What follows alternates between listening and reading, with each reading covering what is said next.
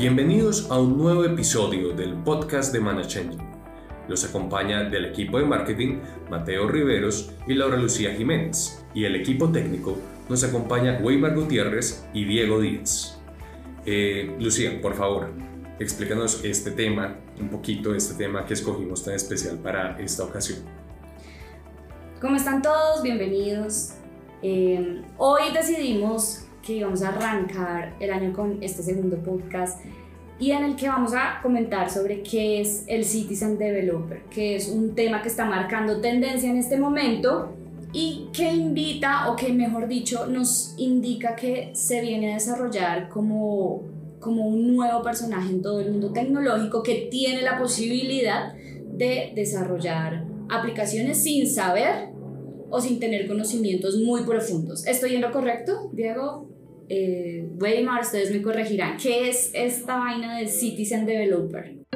Este concepto es relativamente nuevo para todos nosotros, pero en realidad podríamos decir que proviene de muchos años atrás, específicamente desde mediados o finales de los 80 más o menos, cuando aparecen las microcomputadoras, donde los usuarios empiezan a hacer pequeñas personalizaciones de sus aplicaciones o de su software, como en Excel por ejemplo, creando soluciones para cada negocio. Antes de eso, prácticamente eran solo los programadores de TI los que se encontraban en capacidad de crear o modificar algún programa o algún software.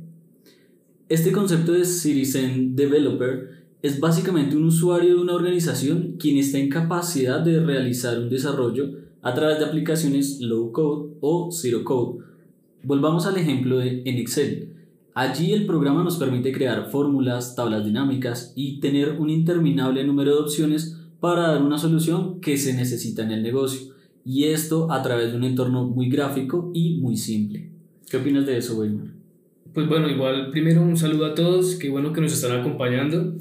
Y algo importantísimo es lo que nos decías hace un rato y es que Citizen Developer habla desde que cualquier usuario puede ser un desarrollador.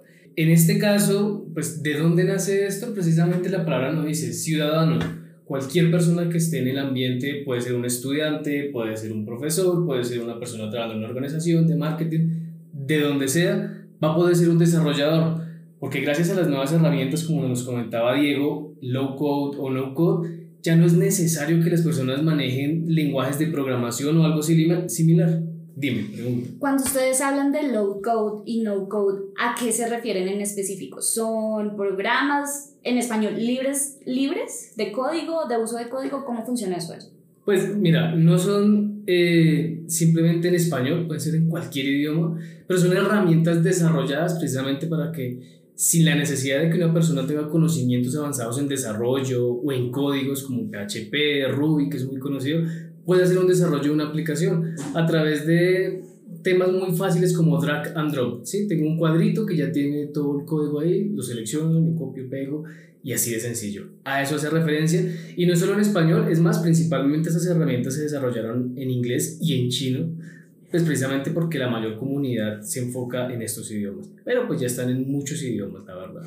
Entonces, como para recapitular, tenemos que Citizen Developer se le llama a un usuario persona en cualquier lugar del mundo que puede desarrollar una aplicación. Sí, es correcto. Cuando hablamos de aplicación, ¿a qué nos referimos? Una aplicación podría ser algo muy simple como un formulario, puede ser eh, un panel de control, un informe, simplemente es una solución a una necesidad. A eso le llamamos una aplicación. A ese, a ese pequeño desarrollo que, como lo venimos mencionando, a través de low code, de bajo código, de muy poco código o sin código incluso, lo que decía Weimar, a través de un drag and drop, de un arrastre y suelte, simplemente eh, podemos diseñar todo eso, un formulario, un, informe, un, un, panel de control, para que con esto pues simplemente damos es una solución a una necesidad.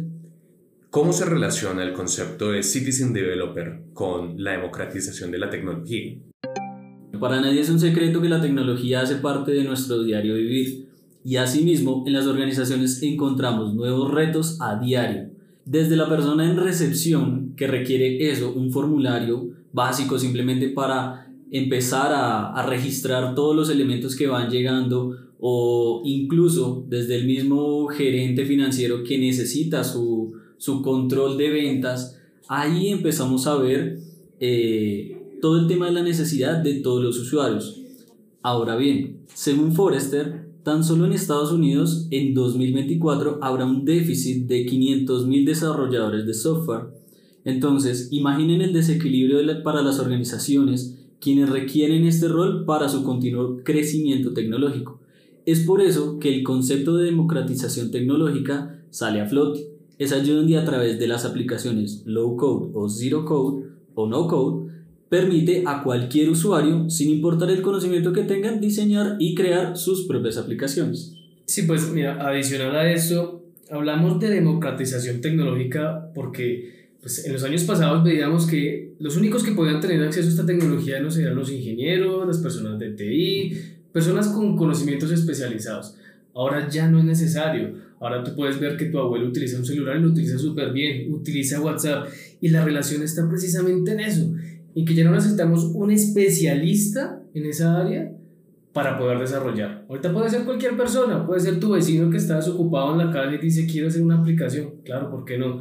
A través precisamente de Citizen Developer y de las herramientas que utilizan lo van a poder hacer sin ningún problema. Por lo que estoy viendo, la, el concepto de Citizen Developer se localiza mucho en lo que es eh, la automatización de, de labores y no tanto como en las cosas más especializadas. Sí, es correcto, es correcto. Como lo hablaba hace un rato, pues ya las personas que hacen este tipo de desarrollos no necesitan manejar o conocer a profundidad, a profundidad un lenguaje de programación. La misma herramienta permite crear estructuras de código y simplemente, como lo decía Diego, a través de drag and drop, crear la aplicación. Ya no va a ser necesario tener una especialización, tener un curso en ingeniería o, no sé, un diplomado para poder desarrollarlo, no. Simplemente con que sepas coger tu computador y prenderlo, ya con eso vas a poder hacer un desarrollo de una aplicación. Pero igual necesitas ingresar a programas que ya existentes, ¿no? Sí, correcto. Ya van a ser necesarias un cierto tipo de aplicaciones que fueron desarrolladas por personas que sí tenían ese conocimiento especializado. Esas personas desarrollaron esto precisamente para agilizarlo, ¿no? En una empresa, una persona, no sé, de marketing, podría utilizar estas herramientas y desarrollar una aplicación, pero sí es necesario utilizar herramientas que son específicas para esta labor. ¿Cuáles podrían ser las buenas, unas buenas prácticas si queremos ser citizen developers? Para mí, la más valiosa es la de la seguridad. Hay que tener muy claro el alcance de una aplicación y que ésta no sea de riesgo para el negocio. Es muy importante siempre llevar a cabo un proceso de seguridad, debido a que en muchas aplicaciones de low code no se cuenta con este, digamos, con esta práctica de seguridad. Eso es algo muy importante de que no podemos abrirle todo el camino hacia los usuarios, siendo que estos no tienen un buen, no tienen un buen concepto, un buen conocimiento acerca de la seguridad. Por ello, es importante saber hasta qué punto le vamos a permitir de, eh, a nivel de seguridad. Eso en primera instancia. En segunda instancia, también debemos tener claro el flujo de trabajo del proceso al cual le daremos algún tipo de solución, para tener en cuenta cuáles son los resultados esperados y así que la aplicación que vamos a crear esté alineada a la necesidad del negocio. ¿De qué maneras pueden los Citizen Developer aportar a la agilidad en las organizaciones? Uy, pues mira, la verdad, muchísimo. Si te das cuenta, y como lo decía hace un rato, va a haber un déficit en algún momento de desarrolladores, ¿cierto? Pero entonces, si ya sabemos que tenemos personas, no sé, de marketing, la persona de recursos humanos o de diferentes áreas, estas personas van a poder apoyar mucho en la organización. Eh, van a compartir las cargas de trabajo. Ya no para hacer una aplicación necesitamos específicamente un ingeniero de TI, no. Simplemente se lo pasamos a un área específica y esa persona va a poder hacer el desarrollo. Va a ayudar mucho en temas de ahorro de costos. ¿sí? Las herramientas que utilizan para este tipo de, de desarrollos, los Citizen Developer, pues ya vienen con todo licenciado. Si tú hablas con un desarrollador, él te va a decir, oye, necesito una aplicación de acá, tengo que licenciar esto acá, un montón de cosas. Con este tipo de herramientas que utilizan los Citizen Developer ya no va a ser necesario tener un montón de licencias, sino que una sola herramienta me va a otorgar todo. Además me van a entregar independencia, ¿no? Cada área va a poder ser independiente de desarrollar sus aplicaciones si lo desean.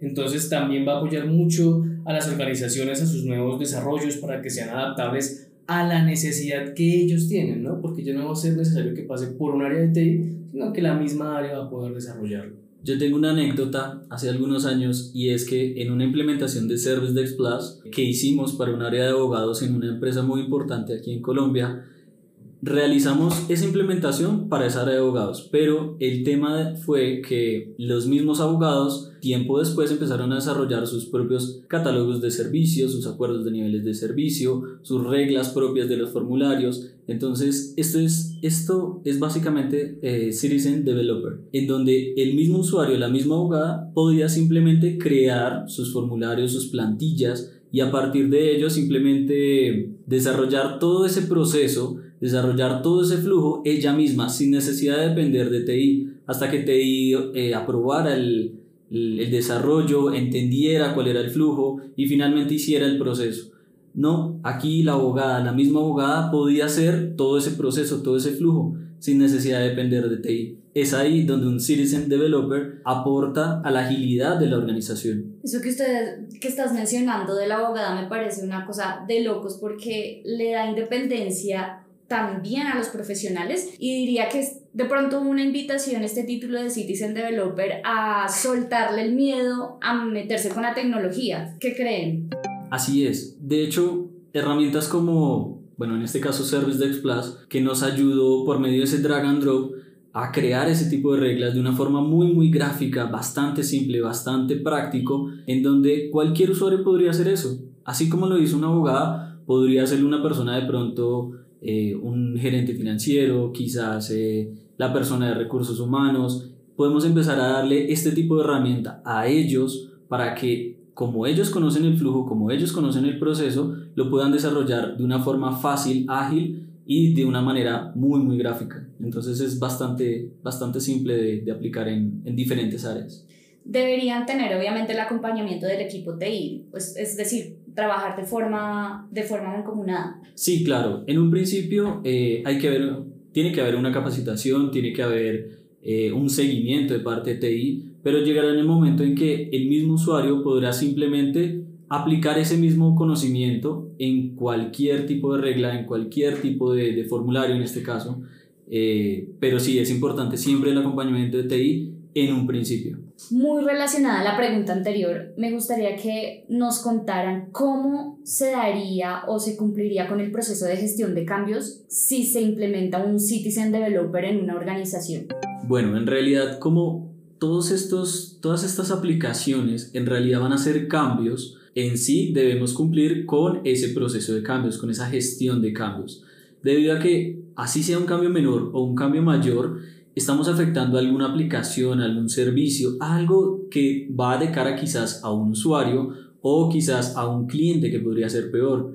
Entonces, en ese orden de ideas, sí o sí debemos seguir cumpliendo con la gestión de cambios. Debemos tener un ambiente de pruebas, debemos validar los datos, tener posiblemente una aprobación de, de algún superior para que no seamos simplemente juez y parte de ese tipo de cambios que vamos a tener dentro de, pues, de las aplicaciones o dentro de esos servicios que estamos publicando. Entonces, de alguna manera, siempre debemos cumplir con esa gestión de cambios, seamos o no seamos citizen developers. ¿La figura del desarrollador tal como la conocemos en algún momento va a desaparecer? La verdad no creo. Si te das cuenta, esas herramientas que utilizan los citizen developers pues fueron desarrolladas por un desarrollador es una persona que conoce el lenguaje de programación, estructuras y demás. Y para darle soporte y crear nuevas actualizaciones y demás, no lo va a poder hacer un citizen developer. Necesitamos desarrolladores. Ahora, por otro lado, si nos enfocamos a aplicaciones muchísimo más robustas como las que utilizan los bancos, no va a ser tan fácil como un citizen developer desarrollarla, ¿no? Vamos a necesitar personas específicas y especializadas para el desarrollo de eso. Yo creo que realmente en el futuro, al contrario, vamos a necesitar más desarrolladores. La tecnología está creciendo mucho y seguramente ellos van a estar a la vanguardia siempre. En conclusión, esto quiere decir que el desarrollo futuro no provendrá de los citizen developers como tal, sino que de todas formas necesitaremos ese balance. El experto que nos dé, por decirlo así, la maqueta y el profesional o el ciudadano atrevido que se anime a desarrollar sus propias aplicaciones. Exactamente. De hecho, hay una estadística y hay un una predicción eh, a nivel de Gartner que dice que los citizen developers serán cuatro veces más que los desarrolladores profesionales, así como también pronostica que para el 2024 el low code será responsable del 65% de la actividad de desarrollo de las aplicaciones. Entonces, de alguna manera, no va a ser un 100% eh, citizen developers, pero sí vamos a depender mucho, mucho de, de esos desarrolladores, de esos programadores ya expertos, quienes nos ayudan a desarrollar este tipo de aplicaciones para que los citizen developers puedan hacer como tal sus aplicaciones. Nosotros ya por este lado estamos completos con las preguntas, pero les gustaría agregar algo más, eh, de pronto un dato curioso sobre este tema. Pues mira, en mi caso, de pronto a muchas personas se les dificulta entender ese término de citizen developer, ¿no? Pero siempre me gusta tener un ejemplo aquí, no sé si recuerdan la película de Ratatouille de Disney, donde al final decían en un libro que cualquier persona puede cocinar, ¿cierto? Y lo mismo pasa acá. De pronto no a todo el mundo le gusta desarrollar o crear aplicaciones, pero cualquier persona que desarrolle puede provenir de cualquier área, de cualquier lugar, como lo decía también al principio, Puede ser un estudiante, puede ser una persona del área de tecnología, puede ser una persona de recursos humanos, de marketing. Y ese sería como una analogía para que todos podamos entender a qué se refiere Citizen Developer. Diego, Weimar, muchas gracias por todas estas aclaraciones. Estoy seguro de que nuestros oyentes ya tienen una idea clara de qué es un Citizen Developer y por qué es tan importante en el panorama actual de las compañías. Para estar al tanto de futuros episodios del podcast y demás contenidos de Manage Engine, no olviden seguir nuestras redes sociales en Facebook, Twitter, Instagram y LinkedIn. También pueden visitar nuestro canal de YouTube y blog en www.managengine.com/latam. Este fue el episodio 19 del podcast de Manage Engine. Hasta la próxima ocasión.